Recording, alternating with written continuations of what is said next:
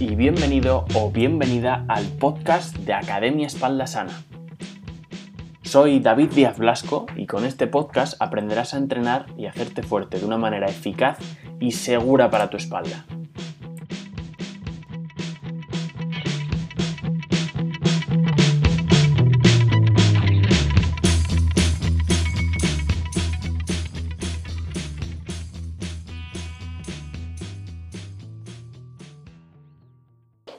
Buenas, pues ya estamos aquí. Hoy vamos a hacer un episodio un poco diferente a las entrevistas que suelo hacer habitualmente, porque hoy va a ser más una conversación entre dos profesionales, entre Nacho, más especialista en, menopausia, ahora nos contará, y por otro lado yo que aportaré ese toque dedicado más a la orientación de la espalda y tener una espalda sana y libre de dolor. Soy David Díaz Blasco, graduado en Ciencias de la Actividad Física y el Deporte y entrenador online eh, creador de la Academia Espalda Sana. Y pues eso, vamos a tener esta conversación con Nacho. Nacho, preséntate y, cuéntanos también un poco qué te llevó a especializarte en, la menopausia. Muy buenas, David. Pues gracias por, darme el inicio y la oportunidad aquí también de tener esta charla hoy, que tenemos ganas de hacerla. Y al igual que David, pues soy prácticamente, he seguido los mismos pasos, la misma carrera, estamos en el mismo gremio, online también. Lo que pasa que, como ya he comentado, pues en otra especialidad. Y, y bueno, pues al final los pasos que le llevan a cada persona a centrarse en una cosita son diferentes. En tu caso me imagino que serán otros, pero en el mío, pues por cuestiones familiares y tal, pues sí que me llevó a ver que había un vacío ahí como en la salud de las mujeres que hacían esa transición en torno a la menopausia que va asociada a muchos cambios, que ahora veremos algunos, y, y pues había que dedicarle ahí un poco de atención para poder ayudar a una población que, que, que, está medio abandonada en ese aspecto. Así es, considero que, que hay ya poco estudio científico dedicado a, las mujeres en general, pero es que a las mujeres a partir de, de, esta edad y cuando entran en, esta, en este periodo, menos todavía y, parece un tema tabú, ¿no? Un poco en, en la sociedad. De hecho, en tu podcast hablas mucho sobre ello, que a los que no estén escuchando les recomiendo. Cierto. Muy bien, yo también le recomiendo a la gente el tuyo, que estamos los dos ahí intentando aportar el valor, cada uno en su área, y siempre hay temas en común y es lo que nos ha traído hoy aquí, a intentar ver si hay una relación y, dar también unas pautas para, para ayudar a la población que tiene dolor de espalda y también le puedan servir algunos consejos y luego pues a las mujeres que están que estén haciendo esta transición. Perfecto, pues vamos a entrar en materia, vamos a hacer esa fusión de dolor de espalda y menopausia y vamos a empezar precisamente por eso. ¿Existe más incidencia de dolor de espalda en esta etapa? ¿Hay diferencia respecto a las etapas anteriores que pasa una mujer? Explícanos un poco, Nacho. Perfecto, pues vamos a comentarlo así un poco por encima. Es verdad que ya sabrán tus oyentes que el dolor de espalda es algo muy común y, bueno, según la población, pues puede tener una incidencia más grande o más, más reducida. Pero en este caso mm, vemos que hay varios factores por los que se, se puede ver que el dolor de espalda aumenta, tampoco una barbaridad, pero ligeramente en esta etapa. Y, y bueno, vamos hoy a, a desgranar un poquito los aspectos por los que se puede producir y, otras estrategias que David nos contará. Perfecto. Pues, ¿sabrías eh, decir o, dar un porcentaje de, la eh, prevalencia de este dolor de espalda en, esta etapa menopáusica? O, empecemos por el principio, mejor dicho. Vamos a empezar por definir qué es la menopausia, si te parece bien. Vale, perfecto. Mm. Pues básicamente, eh, o clínicamente, como se suele comentar, se, establece cuando una mujer tiene seguidamente 12 meses sin que le llegue la menstruación. Entonces ahí se, mm, digamos, se establece que la menopausia está instalada, a no ser que sea por otro motivo diferente, pero, pero bueno, en este caso, eh, sin entrar en muchos detalles, pues esa sería la definición. Y hablaríamos también de una perimenopausia, que es todo lo que rodea a la, a la menopausia, ese periodo que hemos hablado, y tanto antes como después, pues en esa ventana, que son varios años, podríamos ver que eh, la salud de la mujer se ve bastante afectada. Y es verdad que he visto varios porcentajes así de incidencia en esta etapa y parece que no hay un consenso muy, muy generalizado, como suele ocurrir, pero bueno, quiero que la gente se quede con que es muy prevalente a nivel de toda la población y que en esta edad pues suele aumentar de lo que es la media de la, de la población. ¿Mm? Estábamos hablando de que el dolor de espalda, el 85% de la población, si no lo ha padecido, lo mm. va a padecer o lo está padeciendo en este momento, el dolor de espalda. Y parece ser que en esta etapa, en la menopausia, se incrementa ese dolor de espalda en la mujer. ¿Por qué puede deberse este incremento? Exacto, pues es verdad que estos cambios llevan unos como un déficit que se llama una bajada de diferentes, bueno, lo que es principalmente la hormona por excelencia femenina, que son los estrógenos, pues está conectada con casi todos los órganos y los tejidos de nuestro cuerpo. Entonces, al producirse ese descenso de los estrógenos, todos los tejidos a los que llegue se van a ver afectados. Y uno de los que se ve afectado es el, podríamos decirlo, el, metabolismo del, colágeno, ¿no? que nos sonará ya de las articulaciones y todo esto, y se, se un, aumento, una, una progresión mm, más avanzada o más acelerada de los tejidos que tienen colágeno y entre ellos podríamos ver los discos intervertebrales y aquí es donde vamos a, a comentar este hecho que suele ser polémico y es si esa degeneración discal está asociada realmente a un daño en el, en el o bueno, a un dolor de espalda. ¿Qué puedes comentar sobre ello?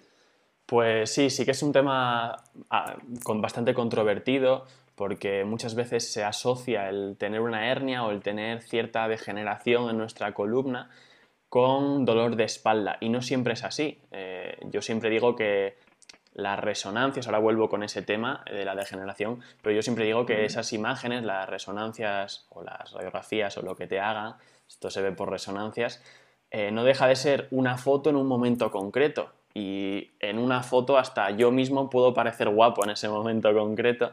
Pues con el tema de la columna es igual. Es una foto que nos saca nuestra columna en un momento determinado. En ese momento hay muchas posibilidades de que nos vean algo que es anómalo, algo que no es habitual de ver en nuestra columna o en esos tejidos de nuestra columna, pero eso no implica que, haya, tenga que haber dolor. Dolor, cuando hay esa degeneración, solo va a haber, o, en la mayoría de los casos hay, solo cuando, cuando un nervio se ve afectado. Entonces sí que el dolor va a estar producido por esa degeneración.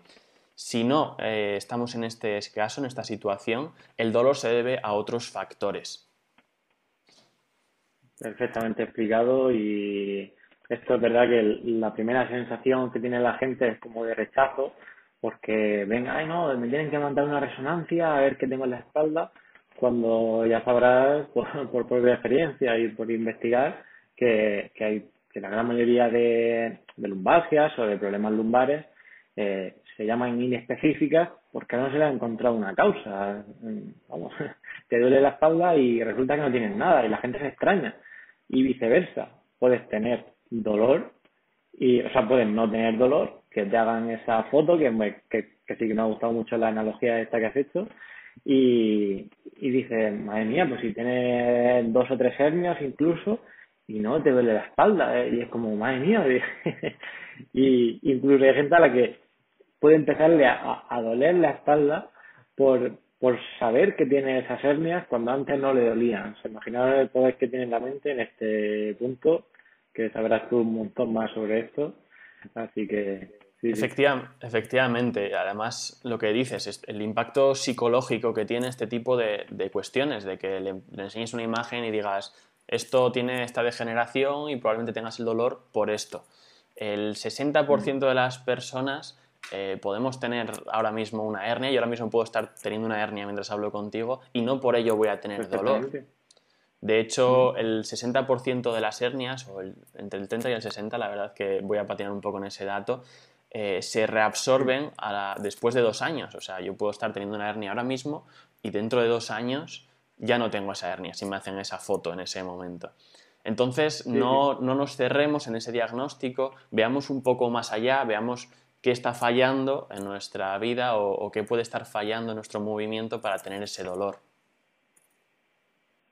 Totalmente. Y aquí podemos aprovechar para enlazar, porque durante la menopausia es verdad que una sintomatología que suele afectar más a nivel anímico, a nivel psicológico, pues podemos ir desde la ansiedad, la depresión, los cambios de humor, que puede que sea un poco más, más famoso y se suele hacer más bromas con eso, pero es verdad que es un tema complicado que no que está lejos de ser gracioso y, y puede afectar bastante a la, a la salud de la mujer en este caso. Y concretamente, esa falta de, de ánimo ese que puede conducir a una pequeña depresión o ese, a, ese estado va a hacer que nos movamos menos, que queramos hacer menos ejercicio, que queramos reducir nuestra vida social porque se pueden producir bastantes síntomas o señales con las que nos sentimos incómodos, incómodas en este caso, y se vea reducido tanto el movimiento como la vida social y ya sabemos que todo eso pues no va a beneficiar y en este caso la falta de movimiento va a ser muy perjudicial a, este asunto. Y, aquí si, si pudieras comentarnos cómo afecta ese sedentarismo encima más exacerbado en esta etapa eh, para que nos des también si puede una herramienta para combatirlo o, intentar salir de ese estado tan sedentario. Totalmente. El sedentarismo, bueno, pues tiene unas consecuencias en nuestro cuerpo eh, en todos los ámbitos, ya no solo en el, en el tema de la espalda, sino, bueno, eh, son múltiples los, los perjuicios que, que, esto conlleva, el sedentarismo. Y en el caso del dolor de espalda, cuando ya se tiene dolor de espalda, el reposo absoluto nunca va a ser una solución, es más, nos va a hacer retroceder porque nuestra cabeza es muy lista y nos intenta proteger y muchas veces en exceso. Es esa madre súper protectora que no quiere que le pase nada a su hijo, pues nuestro cuerpo es, el hijo de, esa, de nuestra cabeza y nos intenta proteger. Entonces lo que va a hacer es limitarnos cada vez más en el movimiento, cada vez vamos a tener más miedo a realizar X movimientos porque puede provocarnos dolor, lo que se llama la kinesiofobia, y esto el sedentarismo lo agrava, lo acentúa mucho más. Entonces, lo que hay que intentar con este con dolor de espalda es eh, intentar moverse, detectar qué movimientos nos van a ir molestando y en función de eso trabajar, no quedarnos en el sofá esperando a que nos pase ese dolor porque nunca lo va a hacer y de hecho probablemente nos vaya más y haya un momento en el que hasta estar en el sofá nos moleste. Totalmente, ya se veía ahí como el exceso de reposo en la cama te hacía perder una barbaridad más de masa muscular respecto a guardar la actividad que no estamos hablando de una fase aguda que tú tengas que irte a saltar al monte, pero en medida de lo posible mantener tu actividad, que es lo, que se recomienda, ¿no? O sea, ir al baño, pues, si puedes cocinar un poquito, volver, ¿no? Lo que es moverte por la casa pues ahí simplemente ese pequeño movimiento que lo mantengas ya te va a ayudar a que la musculatura de la espalda trabaje un poquito, que tampoco te esté dañando, pero que te beneficie para que no se pierda esa, esa masa muscular. ¿Estás de acuerdo con ese asunto? ¿no? Totalmente de acuerdo. Además, esa pérdida de masa muscular de la que hablabas, eh, cada vez que vamos teniendo más años, más rápida es esa pérdida y más difícil es recuperar esa masa muscular. Por tanto, el ejercicio tiene que ser clave y más en esta etapa en la que, como has dicho, se están produciendo estos, estos cambios.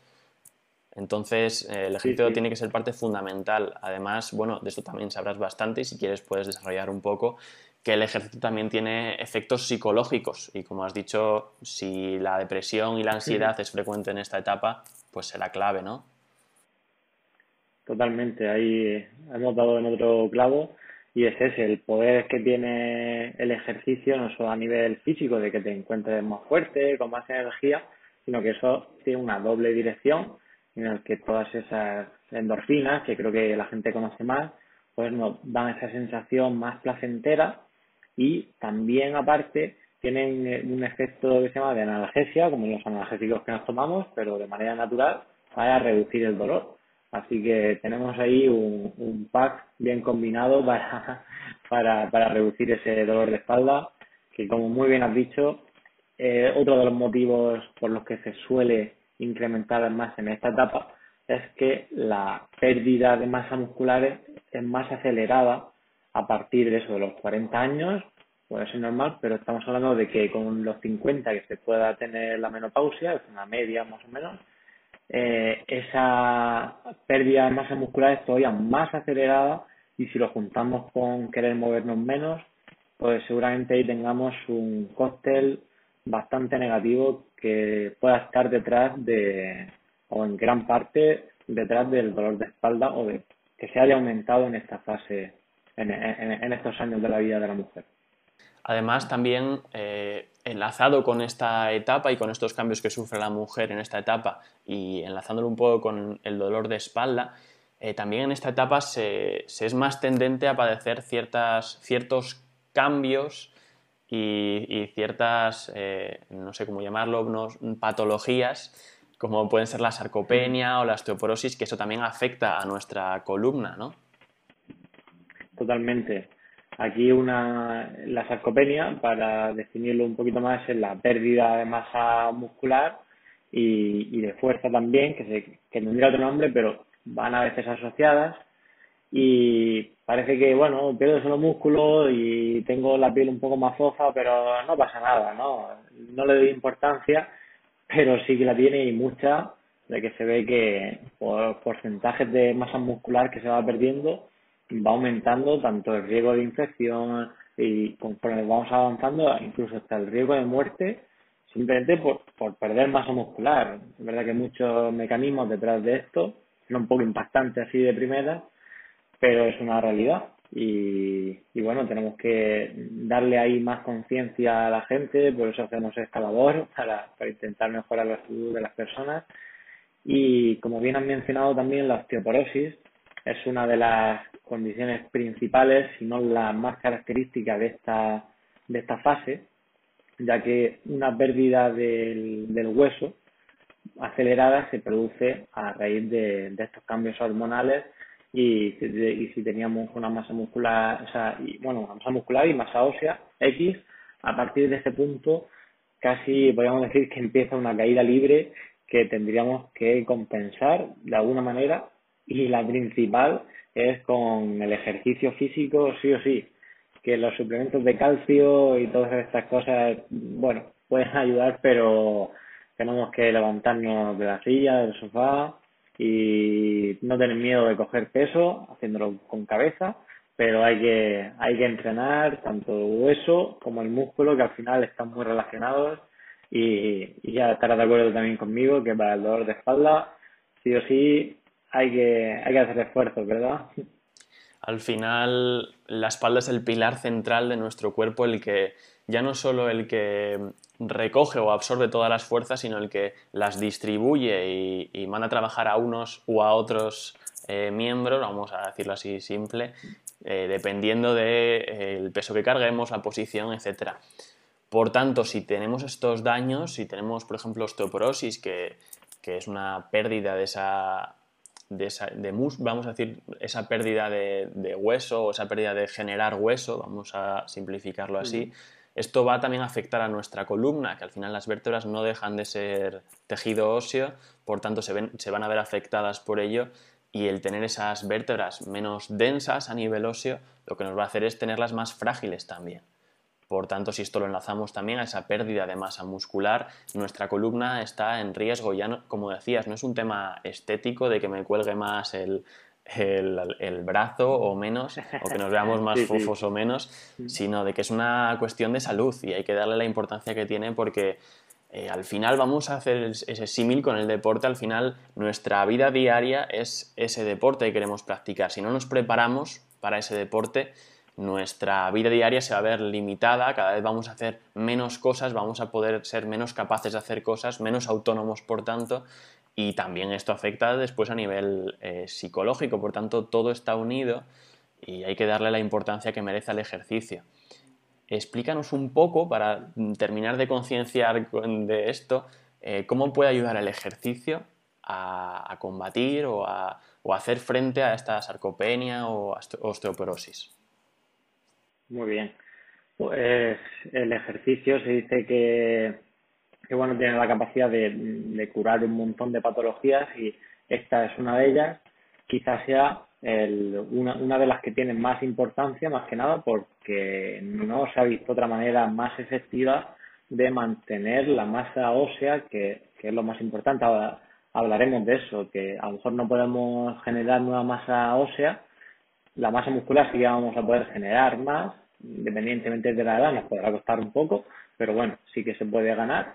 Pero en este caso, en la masa ósea, sí que podemos ver que hay una limitación importante y tenemos que intentar mantenerla, como ya he dicho, y para ello no hay otra forma que generar tensión sobre ese músculo, o sea, sobre ese hueso, perdón, a través del el músculo, porque eh, esa conexión que tienen, el músculo va enganchado con el hueso a través de un tendón y al final, como casi todo en nuestro cuerpo, se fortalece con un estrés, que ese estrés puede ser bueno, siempre lo, asociamos a algo negativo, pero cuando estresamos un tejido, lo que hacemos es hacerlo más fuerte, ¿no? Lo que dice de que lo que no mata te hace más fuerte, pues bueno, podríamos verlo de esa manera y, y exacto, si yo tracciono a una contracción de un músculo, una intensidad apropiada, ese músculo va a traccionar a la vez del hueso y el hueso es un órgano vivo y tiene capacidad para mm, poner mecanismos de fortalecerse a sí mismo. dice, bueno, con lo que tengo de masa ósea me voy a apañar, ¿vale? Porque se puede mejorar esa calidad de, hueso. Así que si el hueso se ve mm, bajo ese estrés mecánico que se llama al, traccionar del, del músculo, pues se va a fortalecer y si lo uno también con otro estímulo, como puede ser el impacto, impacto puede ser si salgo a caminar, estoy recibiendo algo de impacto, por lo tanto ya se está beneficiando ese, ese hueso para, para, para ir fortaleciéndose y mejorando esa calidad. Que como muy bien has dicho, una de las zonas donde se suele dar la osteoporosis es en la zona lumbar y incluso hay gente que tiene fracturas lo que es la vértebra se va haciendo como de corcho, poquito a poco más como una esponja de estas rígidas y puede tener la facilidad de fracturarse con la simple presión que tengamos del, del cuerpo o una flexión excesiva y esto puede que tampoco dé ningún daño. Eh, no es lo mejor que le puede pasar a tu columna, como, como imaginaré, pero eh, estamos hablando ahí, volviendo a lo de antes, que eh, puede el, digamos que el daño estructural no está asociado al, al daño corporal o que sentimos. Por lo tanto, hay que sí o sí darle caña al músculo y al cuerpo en general. Efectivamente, al final, eh, por recalcar un poco eso que comentas de, de, la osteoporosis, ¿vale? El daño estructural no, no, tiene por qué provocar dolor, pero tampoco echemos más papeletas de las que podamos tener para tener ese dolor de espalda y para tener esos problemas, que al final una fractura vertebral es algo ya bastante serio y es sobre todo en la zona lumbar donde ocurren este tipo de cosas porque al final es eh, la zona más baja de la espalda, por así decir, para que la gente nos entienda, y es la que más carga soporta el principio de la torre, que serían las cervicales, no se llevan la misma carga que el final, que son las lumbares, y al soportar esa mayor carga es por eso por lo que es más frecuente estas fracturas vertebrales o, la osteoporosis en estas vértebras lumbares. Además de cambios estructurales, Nacho, supongo que también haya otro tipo de cambios en, el organismo y en el cuerpo de, la mujer en esta etapa. Cuéntanos un poco eh, qué, qué más cambios puede, pueden existir?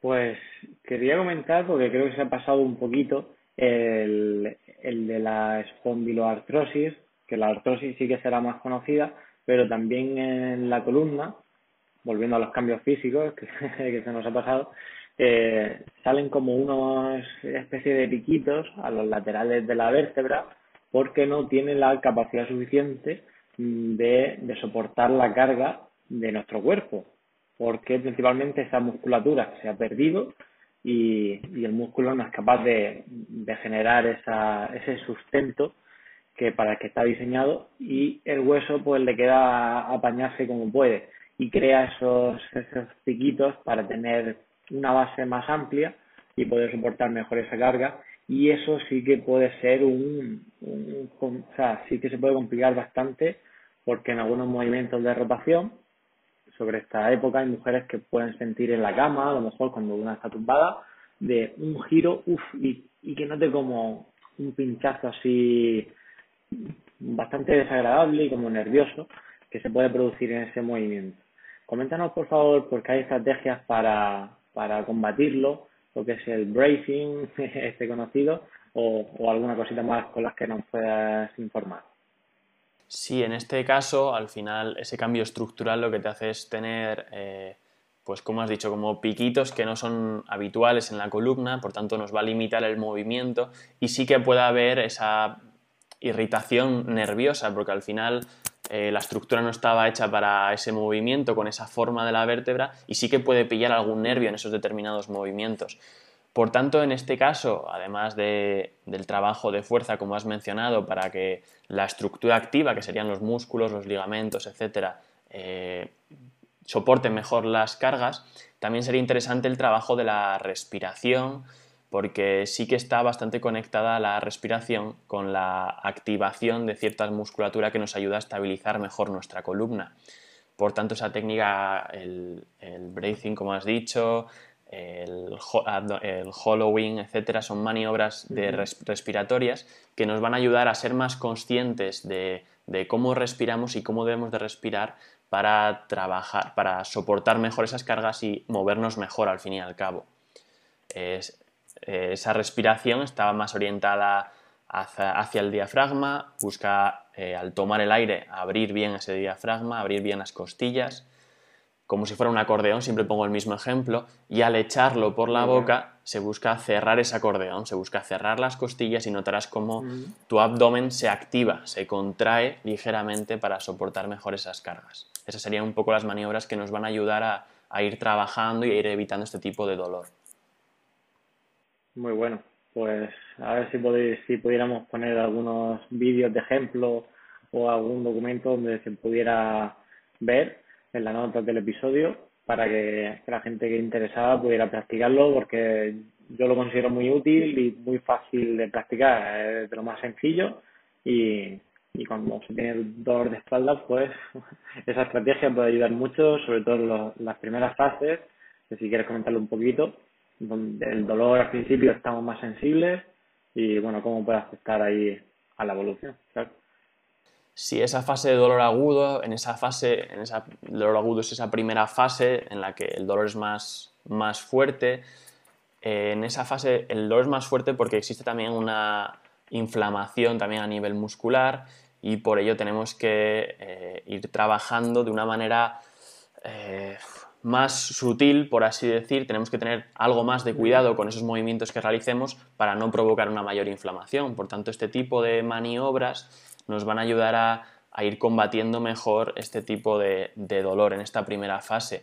Además, el ejercicio isométrico, que es, es, aquel en el que no existe movimiento, pero se mantiene una fuerza, una posición determinada, por ejemplo, ejemplo clásico de la plancha sobre antebrazos, eso sería un trabajo isométrico.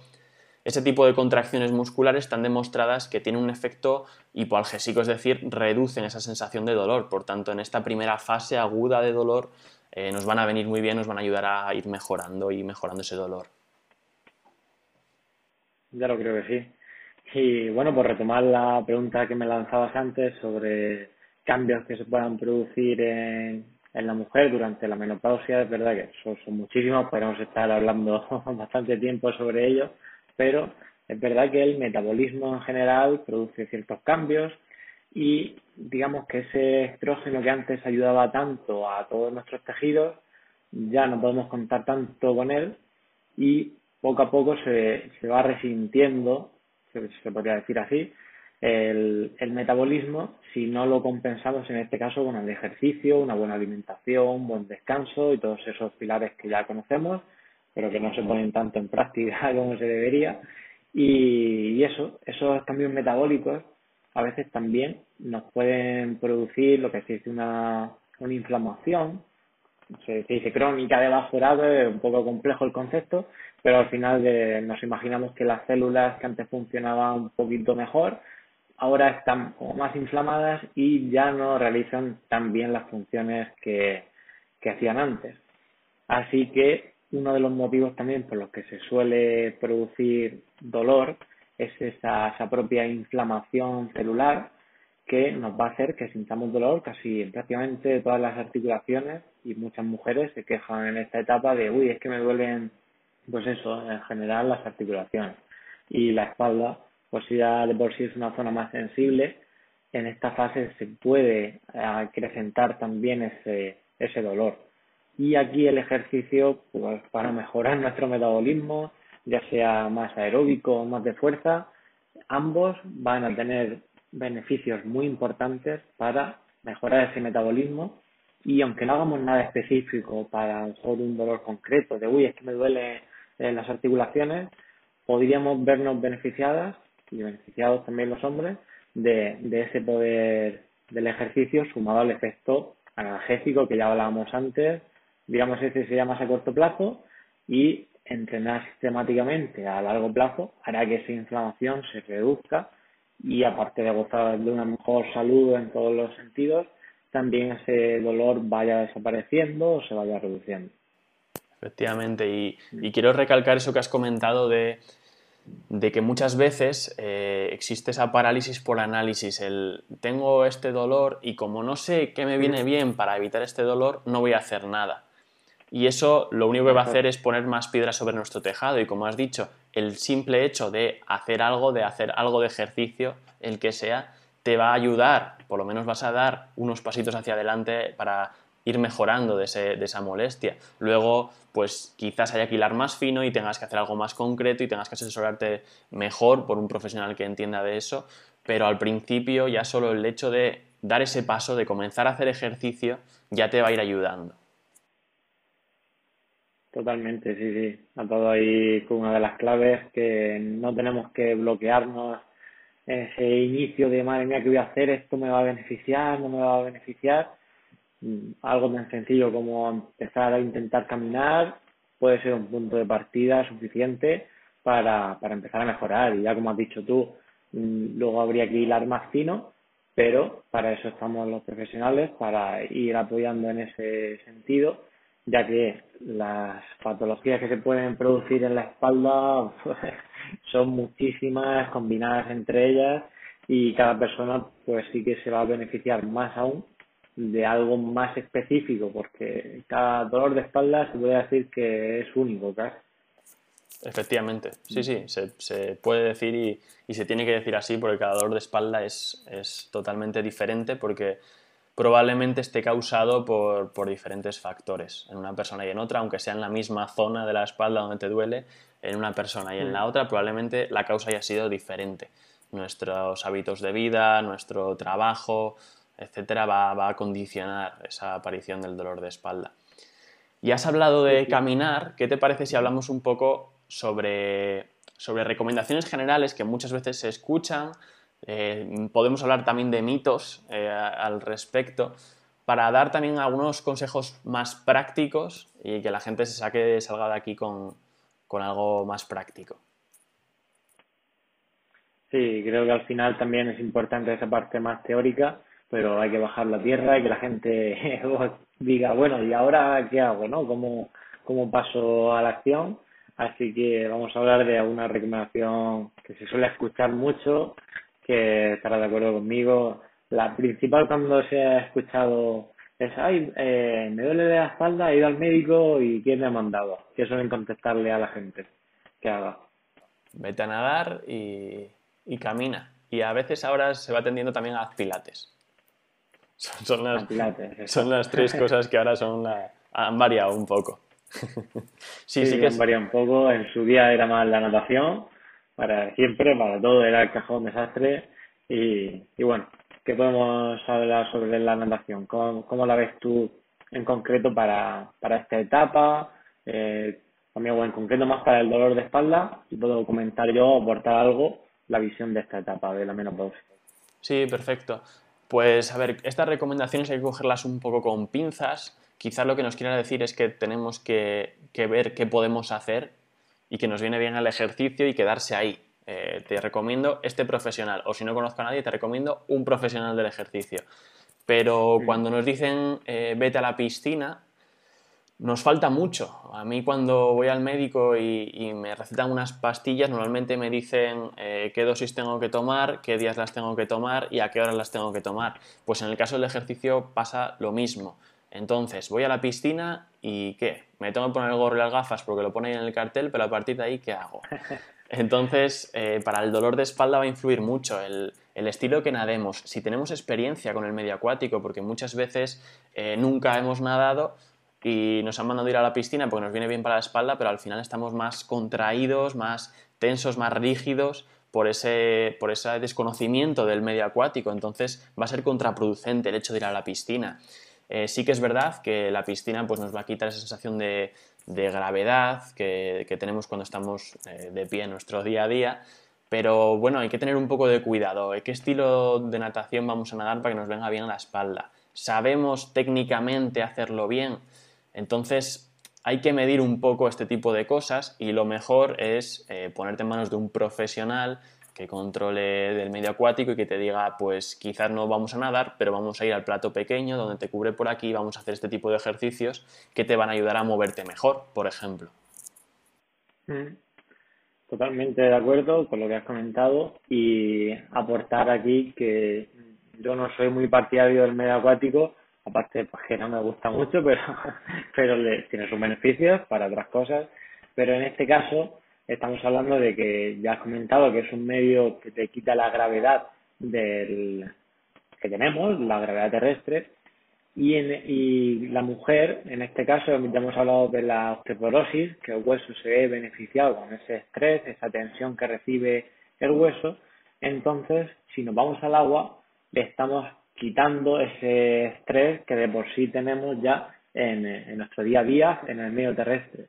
Por lo tanto, mm, a no ser que hagas cosas muy concretas o para una fase un poco temprana, seguramente no sea la mejor opción ni para el dolor de espalda, que bueno, ah, es verdad que hilando fino sí podríamos ver algo, pero a nivel de osteoporosis, pues también estaremos limitados si al final hay que salir del agua y coger peso, hacer una buena progresión siempre, pero, pero esa, esas serían nuestras recomendaciones. Mm. efectivamente, yo con el tema de nadar eh, puedo decir lo mismo que con el tema de correr. Eh, ¿Has entrenado para nadar o has entrenado para correr? Pues entonces espérate, empieza por la base, vamos a trabajar la base y a partir de ahí seguimos construyendo. ¿Que te gusta la piscina? Vas a ir a la piscina, pero empieza trabajando por el principio, no empieces por, el final. Yo creo que es un poco ese es el problema que, suele haber. Y... algo parecido así. Bueno, sí, sí, sí, comenta. Sí, sí, sí. Sí, que algo parecido así puede ocurrir también con el Pilates, ya que yo lo veo también puntualmente algunas cositas pueden estar bien, se pueden rescatar. Yo, de hecho, he dado un pilates modificado a, mi antojo y, y, bueno, sí que puede ser interesante, pero también lo veo un poco limitado en ciertas etapas. Al principio sí que puede ser interesante, pero luego ya a lo mejor para seguir progresando tenemos que meternos en ejercicios un poco más complejos o digamos ya que no son tan saludables como nos lo suelen pintar.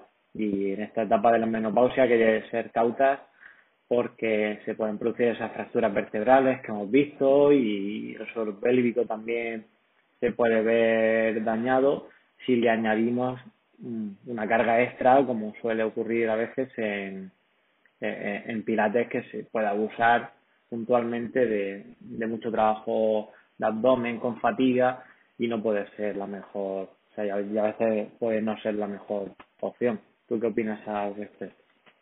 Pues eh, yo, además del trabajo de entrenador online, también trabajo en, un centro que ha ido evolucionando y he tenido la suerte de ver esa evolución y que al principio era únicamente de, de, pilates, únicamente muy entrecomillado, porque hay que ver que en el pilates también existen como dos corrientes, vamos a decirlo así. Una corriente más, eh, siempre lo explicamos así en los cursos, más orientada hacia el, hacia el dogma, hacia la fe, como, como una religión. lo que ha dicho Pilates en los años 50, 60 y lo seguimos aplicando ahora tal cual lo ha dicho, las repeticiones que ha dicho, la posición que ha dicho. Y otra más eh, científica que se ha ido actualizando con la evidencia científica que ha ido apareciendo en los últimos años y ha ido modificando esa creencia, esas, esa disciplina que desarrolló Pilates, que en su época estaba muy bien y tiene cosas muy interesantes, tiene principios muy interesantes que se siguen aplicando y a mí me parecen realmente útiles para cualquier disciplina, ya no solo para el Pilates, pero claro, hay que ir evolucionando y hay que ir con los tiempos, pues en el caso del Pilates esto es un poco lo que ocurre, que hay determinadas posiciones clásicas que, quizá no vengan demasiado bien para, esta etapa en la que la osteoporosis es una amenaza en este, en este aspecto y si encima forzamos en posiciones en las que la carga sobre esa zona lumbar que hemos hablado eh, está acentuada, pues no nos va a venir nada bien, incluso puede ser eh, peligroso.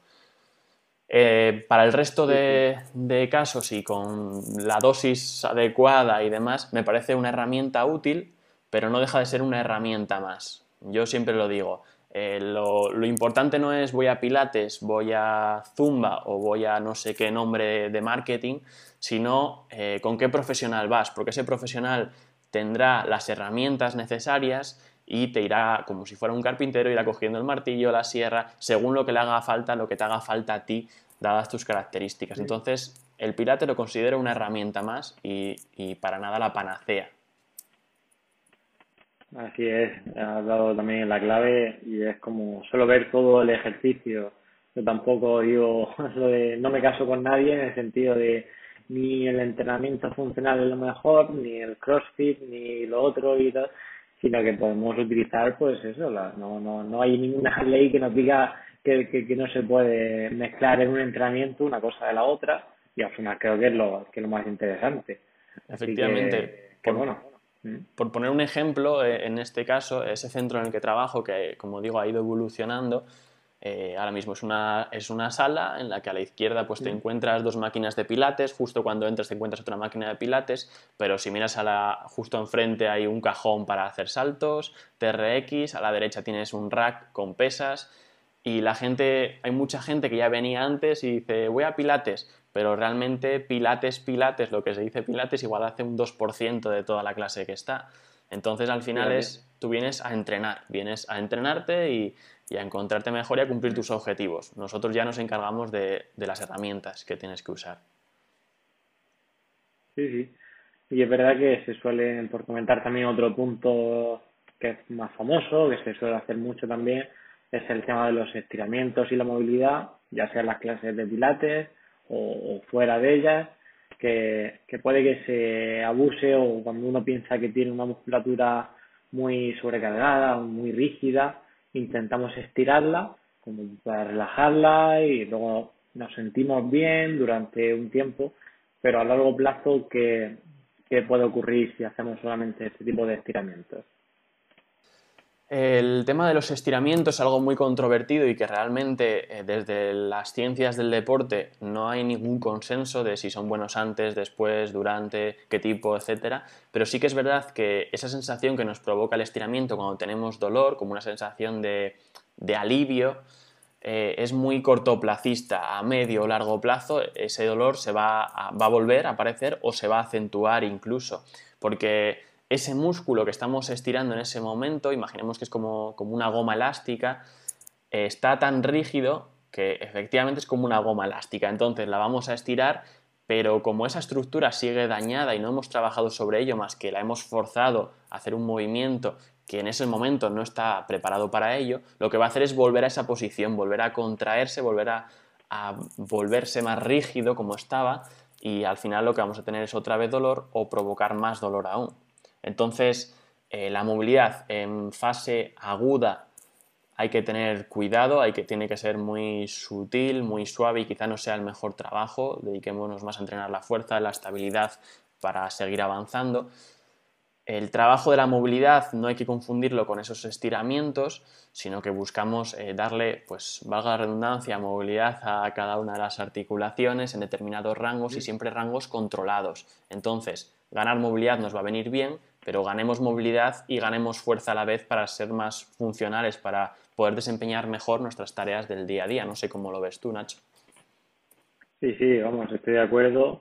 Y, y también esa es otra, que hay que llevar cuidado con ciertos estiramientos que se suelen hacer, sobre todo para la espalda, que yo cuando lo veo a la gente estirar, pues puede ser también, bueno, a veces mucho más contraproducente que el, que el alivio momentáneo que te pueda dar. Y insisto también lo que se pueden llevar a rangos muy, muy intensos donde esas fracturas vertebrales también puedan ser un, riesgo acentuado. Así que, que bueno, como bien has dicho, hay que hacerlo controlado, ir progresando en esa estabilidad, fuerza, movilidad. Y la gente me imagino que estará diciendo, madre mía, si, si no tengo ni claro qué es la movilidad o la diferencia entre una cosa y otra, ¿cómo, cómo lo hago? Supongo que esto también daría para, para un capítulo entero para hablar de ello, pero bueno, podemos darle alguna pincelada así que para que aprendan o sepan qué es lo que tienen o no tienen que hacer. Eh, sí, en el tema de la movilidad, como he dicho, así una recomendación muy general que puedo dar es que en fase aguda eh, tengan cuidado, quizá no sea lo mejor. Esa es la primera recomendación, que muchas veces se intenta forzar cuando hay dolor a, moverse y quizá no sea lo mejor en ese momento. Tu cuerpo te está hablando, así que hazle un poco de caso. Y eh, tenemos que olvidarnos un poco, darles menos importancia a esos estiramientos clásicos, que son estiramientos en los que estás eh, de manera pasiva, con una fuerza externa manteniendo una posición determinada, y ver un poco más allá y ver un poco, buscar un poco más la movilidad, el, de manera controlada eh, mover la articulación que queremos mover en los rangos que queremos mover y contrayendo los músculos que queremos mover. Sí, sí, sí. Esto podría ser una buena definición y quizá para que la gente lo tenga ahí en mente, el, ejercicio este de Cat Camel, pues, pues podría ser un ejemplo así muy básico, que también hay mucha gente que lo suele hacer mal, pero, sí, sí, efectivamente. es importante que lo supervise y que vean, pues eso, una recomendación de profesionales que lo sepan prescribir adecuadamente. Sí, efectivamente, sería un ejemplo de... sí, perdón. Sí, no, eso que sería un ejemplo de movilidad bueno. Y, y bueno, por comentar también otros mitos para que la gente intenta hacer para evitar o aliviar su dolor de espalda, como puede ser el de aplicar frío o calor. Aquí, ¿qué sabemos al respecto? Pues eh, fundamentalmente que el frío en las primeras, en, esa fase aguda de dolor, como hemos dicho, existe una inflamación y el frío nos va a ayudar a calmarla. Eh, si aplicamos calor cuando existe esta inflamación muscular, lo que vamos a hacer es favorecer esa inflamación. Entonces, eh, la recomendación así a nivel general, eh, frío en estas, en estas fases. Sí, ahora mucha gente estará pensando, ay, la, la manta eléctrica esta que me compré para, para cuando me duele la espalda, madre mía, ahora qué hago con ella. y, y sí, sí, estás en lo cierto. Yo cuando lo descubrí un poco también me llamó la atención, pero ya indagando te das cuenta que tiene más sentido y que el calor parece que da más, más gusto, eh, porque suele, a veces suele ocurrir más en invierno, que, bueno, yo recuerdo que hiciste una publicación sobre ello, y el calor parece que nos da una sensación de más relajación, que el músculo como que se elonga un poquito, pero da esa falsa sensación, ¿no? De alivio de dolor. Así que apliquemos frío cuando tengamos algún dolor.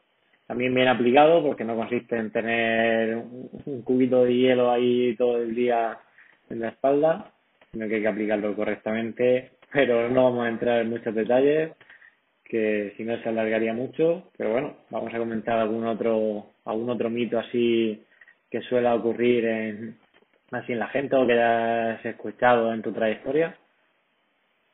Pues eh, un mito que, hace poco hice una publicación sobre ello es eh, las fajas abdominales, o la faja lumbar, perdón, mejor dicho, que, se ve bastante cuando se tiene dolor de espalda y se, muchas veces considero que se abusa de ella. esas fajas lo que, lo que hacen es sustituir a una faja que tenemos de manera natural, que es la faja abdominal, que son toda la musculatura que busca estabilizar nuestra columna, el famoso core, eh, transversos, oblicuos, multífidos, que son esos músculos que realmente se tienen que encargar de estabilizar nuestra columna. Si abusamos del uso de esa faja, lo que vamos a hacer es que esos músculos eh, se relajen, entre comillas, se digan, va, están haciendo el trabajo por nosotros, nos relajamos y al final acaben atrofiando si no seamos capaces de, por nosotros mismos, eh, soportar y estabilizar nuestra columna y nuestros movimientos. Entonces, el uso excesivo de ella me parece peligroso. Sí que en determinados casos quizás sea recomendable en periodos cortitos de tiempo y dependiendo también de qué actividad desempeñes, claro.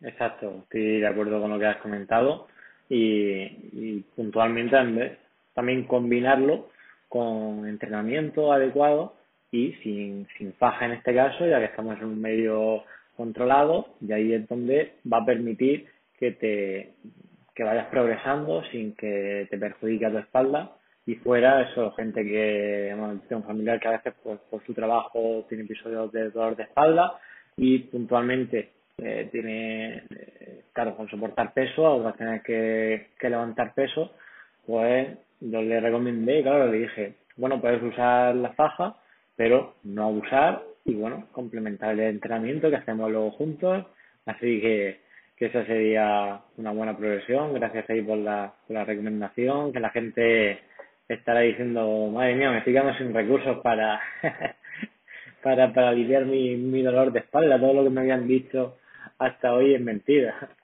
Así que, que bueno. Si analizamos, si analizamos un poco, si analizamos un poco este tema y, todos los, mitos que hemos ido destapando o aclarando, eh, muchos de ellos son medidas pasivas ante, ante un problema. el tema de las fajas abdominales, el tema del reposo, son medidas que no nos cuestan nada de esfuerzo, entonces de perdidos al río, ¿no? Como se suele decir como decías, lo que no mata te hace, te hace más fuerte. En este caso no te va a hacer más fuerte, sino que va a ir en tu detrimento, va a ir en tu contra. Eh, lo mejor es tomar parte activa de ese proceso y, querer eh, poner una solución trabajando sobre esa solución. Nada va a llegar solo. Al igual que cuando se habla de pérdida de grasa, no hay un batido mágico que te quite toda la grasa del cuerpo, no hay nada, no hay un aparato mágico que te quite el dolor de tu espalda. Así es, y aquí creo que hay un, gran problema a nivel actual en la sociedad, y perdón por el pequeño paréntesis, pero es verdad que, que casi todas las cosas que merecen la pena conseguir eh, requieren un papel de esfuerzo por nuestra parte, o vamos a llamarla voluntaria, y que muy pocas cosas llegan solas, o si llegan solas, pocas veces se mantiene y tenemos que trabajar nuestras fuerzas de voluntad, con hábitos y con muchas cosas para intentar eso, cambiar el chip y, ver que si algo ocurre somos responsables de ello en parte, o por lo menos responsabilizarnos de la parte que podemos hacer. Habrá otras que no se puedan modificar, que si la edad, que si X cosas, pero la parte que nos toque personalmente, pues en esa es en la que hay que incidir y, y aunque pueda haber una etapa al principio de un poco de lamentación o lo que sea, pero pasada esa, tomarse un respiro y decir, bueno, pues qué puedo hacer yo para, para empezar a mejorar la situación que tengo. Efectivamente, y mm. eso también, bueno, pues claro, lo aplicamos a, a tu campo, a tu nicho, a esas mujeres que entran en, esta, en este periodo de menopausia, tú lo verás que habrá una diferencia muy grande entre las mujeres que, bueno, dicen, esto tengo que pasarlo, vamos a pasarlo, y esas mujeres que toman acción y trabajan sobre ello. Sí, tengo la edad que tengo, me están produciendo estos cambios en mi organismo, pero estoy trabajando sobre ello. Entonces, también verás un, cambio, una comparación entre una y otra, ya no solo a nivel mental, sino también a nivel físico, ¿no? Ahí está. Es verdad que muchos mm, problemas, vamos a llamarlo así, empiezan en la mente o nos los creamos ahí y la mente es la que nos limita y por comentar también algún, alguna acción pasiva que, que tenemos también, aparte de, la del reposo, la aplicación de, calor, todo eso que ya hemos comentado, o la, o la faja, también podemos hablar de los medicamentos que pueden ser útiles puntualmente, ¿verdad? Aquí no estamos rechazando ni somos kamikazes de nada de esto, pero mm, viéndolo, la utilidad que tienen a nivel mm, crónico, a largo plazo, no podemos delegar toda la responsabilidad en un medicamento, ya que aparte de tener efectos secundarios que nos van a perjudicar otras cosas, si ya por sí tenemos alguna lesión en la espalda o alguna molestia, estaremos perjudicando otros sistemas de nuestro cuerpo. ¿Y qué inconveniente le ves tú aquí al tema de la medicación para el dolor de espalda? Efectivamente, al final el, bueno, el autoconsumo o la, autoprescripción de este tipo de medicamentos, obviamente la, rechazamos, supongo que estés de acuerdo conmigo. Si tomas este tipo de medicamentos, siempre que sean recetados, y el abuso de ellos lo que nos va a hacer es, eh, al final este medicamento lo que hace es eh, taparle la boca a, a nuestro cuerpo, que nos está diciendo que ahí hay algo y por eso nos duele si les tapamos la boca de manera continuada, ese problema que estamos teniendo lo vamos a seguir teniendo, se va a seguir agrandando porque no estás trabajando sobre ello. Le estás tapando la boca, pero ese problema sigue ahí. Seguro que eso os ocurren cuando nos estáis escuchando muchos mm, problemas sociales que les ocurre lo mismo, pues en nuestro cuerpo puede pasar igual. Si, les callamos la boca a esos problemas, eh, nuestro cuerpo va a seguir teniendo ese problema, va a irse a más y no dejas de perder el tiempo porque no lo estás aprovechando en trabajar sobre ello. Entonces, como toda medida pasiva, eh, está bien, es útil en determinados casos, habría que ver en cuáles, tendría que prescribirlo un médico, pero nunca depender de ello. Toda dependencia, bien sea de, un medicamento o de un profesional, porque hay muchos clientes que tengo que dependen de un profesional de la fisioterapia o del entrenamiento, me da igual, para mejorar su dolor de espalda, ahí también algo falla. Entonces, eh, pensemos un poco, reflexionemos, sentémonos y veamos qué papel tenemos dentro de ese dolor y qué papel podemos tener realmente. Sí, sí, has puntualizado muy bien. Y bueno, ya si te parece por ir terminando y cerrando con las últimas cuestiones así sobre este asunto, comentar ahí si habría alguna diferencia, yo te las puedo decir, y, y qué tal las ves tú, o si hay alguna opción mejor porque para entrenar nuestro abdomen, para fortalecerlo, pues en esta etapa es verdad que tenemos que controlar por lo menos o evitar sobre todo eh, lo que son flexiones muy grandes de nuestro abdomen, los clásicos abdominales que lo hemos hecho todos y todas mal hechos, pero pues eso tenemos que evitarlo todo, o sea, todo lo que sea flexionar esa columna, ya hemos comentado varias veces que puede afectar a esa ruptura de las de las vértebras, unido también a que el suelo pélvico se ve, el de, la mujer se ve afectado ya en esta etapa y aparte esa flexión del abdomen, si es, si es fuerte, lo que vamos a hacer es más estrés añadido sobre el suelo pélvico que no está en buenas condiciones. Y hacia grandes rasgos, mm, esa sería la primera y a lo mejor más, más sí, una, una recomendación más general que, recomendaría aquí a esta población. ¿Alguna más que se te ocurra a ti? Es importante recalcar eh, esto que has dicho del tema de las flexiones de columna, que, bueno, quiero aclarar que la flexión de columna eh, es el movimiento en el que mayor fuerza de, de, compresión provoca nuestros discos vertebrales y no es que sea mala, si no, no podríamos hacer flexiones de columna, sino que en esta etapa en concreto, en la menopausia, donde hay riesgo de osteoporosis y de que esas vértebras estén más débiles, no nos interesa tanto someter a carga nuestra columna en este movimiento.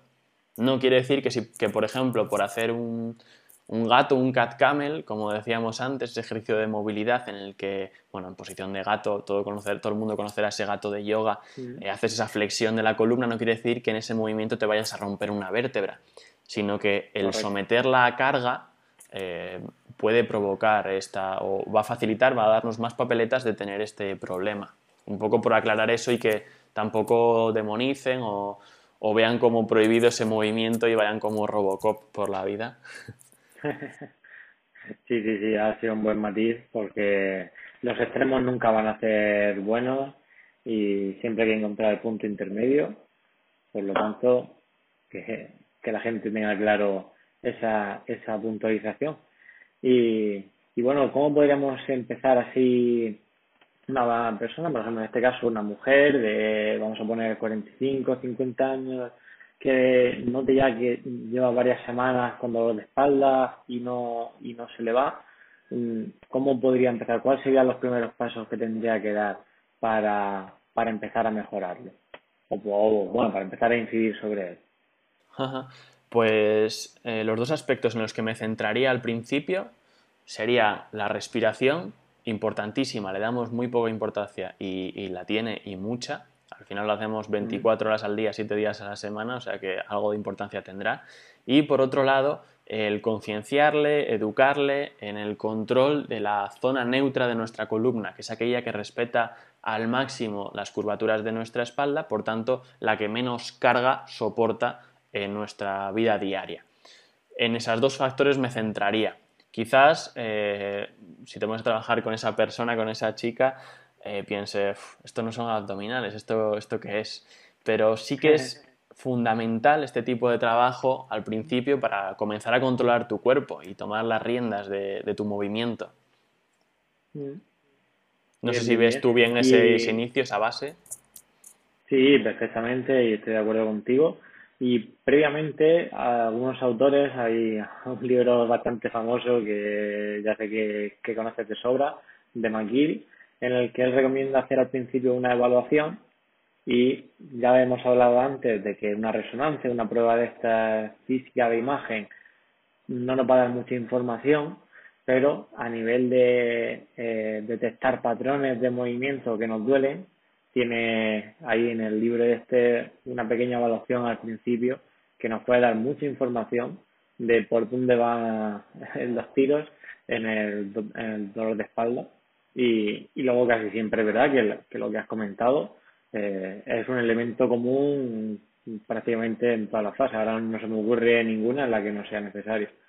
Efectivamente. Y y esa autoevaluación, esa ITV que nos tenemos que pasar para ver qué falla y por qué, y por qué no la pasamos, la ITV, es lo, que, es lo que primero nos tenemos que centrar. Como bien has dicho, el, libro de McGill propone una serie de, de, cuestiones para valorar y sí que es, es, fundamental en esa primera fase. Tienes razón, el detectar qué movimientos te están provocando dolor. ¿Por qué? Porque nos van a valer, por un lado, para evaluar el proceso en esa lesión, para ver si ahora nos duele menos o nos duele más en determinada fase. Y por otro lado, para intentar evitarlos al máximo y trabajar en otras posiciones en las que no nos molesten para poder llegar a esas posiciones que nos molestan con más garantías. Por tanto, el, detectar qué movimiento nos molesta, pues me molesta cuando paso muchas horas sentados, por ejemplo. Pues vamos a analizar cómo nos sentamos durante esas horas. Vamos a analizar cuántas horas pasa sentada.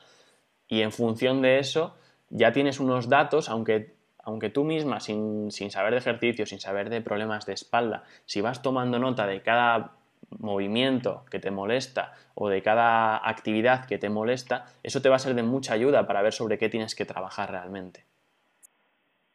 Muy buena explicación y totalmente de acuerdo como, como tantas otras veces antes que hemos comentado ya.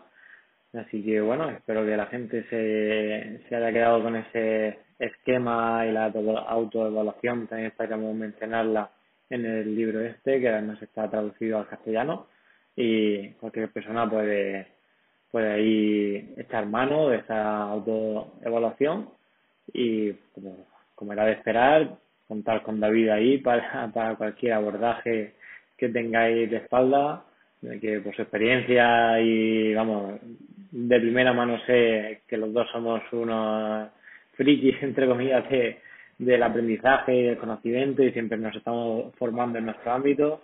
Espero que, y, confío de sobra, que la gente estará en buenas manos contigo siempre que tenga algún dolor de espalda. Así que yo te recomiendo 100% para, para que empiecen contigo a tener una espalda sana y libre de, dolor, como te gusta decir. Muchas gracias, Nacho. igualmente a, a esas mujeres que estén en dudas de esa fase en la que se están encontrando, en cómo trabajar, en si pueden realmente hacer algo, que no duden en acudir a ti. El otro día una chica me, escribía que después de mucho tiempo siguiéndome, eh, no se había atrevido a escribirme por miedo a, no sé, a que le cobrase por, por responder un mensaje, no lo sé. Y no hay que tener miedo. Al, al final lo bueno de las redes sociales es eso, que, estamos más cerca de, profesionales y yo creo que tanto a ti como a mí estamos encantados de que nos escriban cualquier duda y encantados de contestarles porque nuestro objetivo principal es ayudar. Sí, sí, vivimos de, de ello, o sea, nos alimentamos de, de poder ayudar a la gente y creo que pocas cosas hay tan gratificantes como alguna cosa, ah, mira, pues con esto que me dijiste y, he conseguido esto y a partir de es que puedes puedes cambiarle la vida entre comillas a una persona con simplemente responderle una pregunta que, que nos puede llevar dos tres minutos de nuestro tiempo. Así que yo personalmente y tú también estamos encantados de que cualquier duda y cualquier cuestión desinteresadamente y a quien quiera profundizar más como ya hemos comentado pues estamos a la disposición de todo el mundo. Efectivamente. Pues eh, para ir para ir concluyendo un poco, para ir ya cerrando, eh, me gustaría hacerte una pregunta, a ver, a ver qué me contestas, y es si alguna vez has tenido dolor de espalda y qué has hecho para, remediarlo. Muy bien, pues en una, creo que fue en el máster, por primera vez mm, vi un módulo muy amplio sobre espalda y es verdad que preguntó el profesor, ¿a quién de aquí le duele la espalda o le ha dolido en el último tiempo? Y a mí nunca me había dolido la espalda, pero el caso es que pensé y, y, me empezó como a doler la espalda, a fijar la, la sugestión que puede tener eh, ahí el, estar en ese entorno y, y al pensar, oye, me ha dolido la espalda y que tú mismo o tú misma te puedas generar ese, ese dolor Así lo digo como, como curiosidad y anécdota, porque que la gente vea la, importancia que tiene el aspecto psicológico en este asunto. Y luego ya, más a nivel personal, sí que hubo un tiempo que, digamos, me obsesioné más con guardar las curvaturas perfectamente de la espalda y, vamos, mi espalda no se flexionaba para nada, por así decirlo. en cualquier situación eh, estaba como asesionado con que, con que se respetara esa curvatura. Y fíjate que a raíz de eso me empecé a notar más, mm, se podría decir, dolor de espalda o molestias en esa zona, quizá porque estaba llevando, eh, lo que hemos dicho antes, de los excesos, me estaba llevando mi columna a, a, a una función que, que realmente no le es natural. La columna tiene su capacidad para, para flexionarse, para moverse libremente. Ya hemos visto que con carga y sin carga pues le puede afectar, pero, pero sí, sí sirve como consejo a la gente para que vea que ningún exceso es saludable.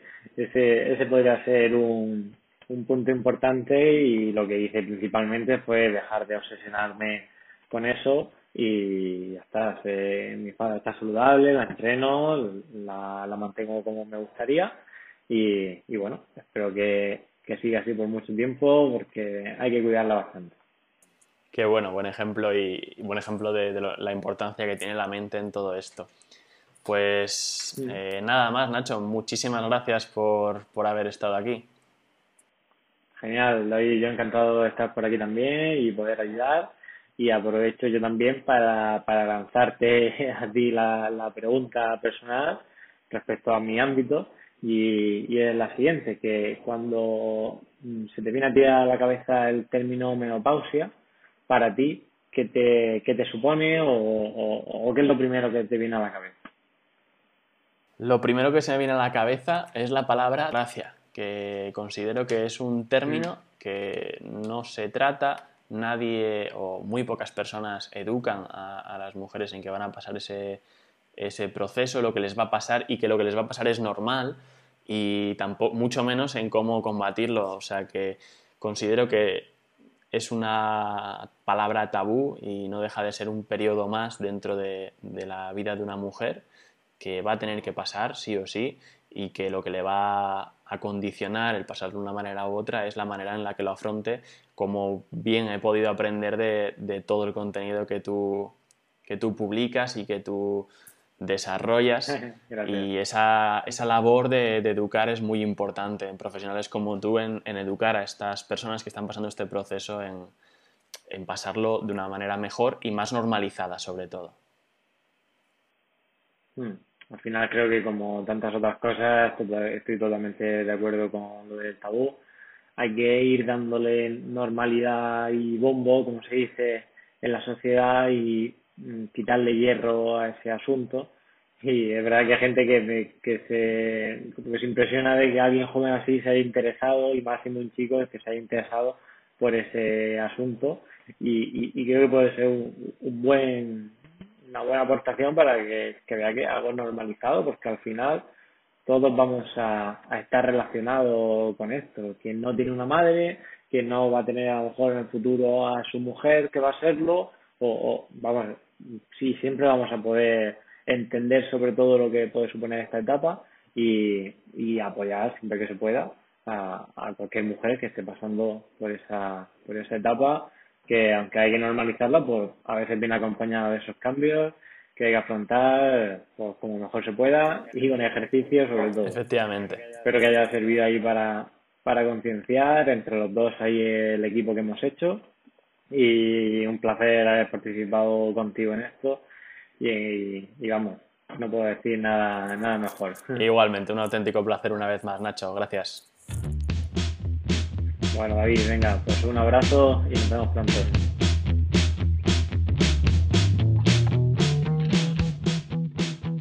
Esto ha sido todo por hoy. No te olvides de escribirme para contarme qué te ha parecido el episodio y decirme tu opinión. Nos vemos la próxima semana con otro capítulo, aunque también puedes encontrarme en el Instagram a arroba Academia Espalda Sana o en el programa de entrenamiento Academia Espalda Sana, donde ayudo a personas a hacerse fuertes y aprender a entrenar de una manera eficaz y segura para su espalda.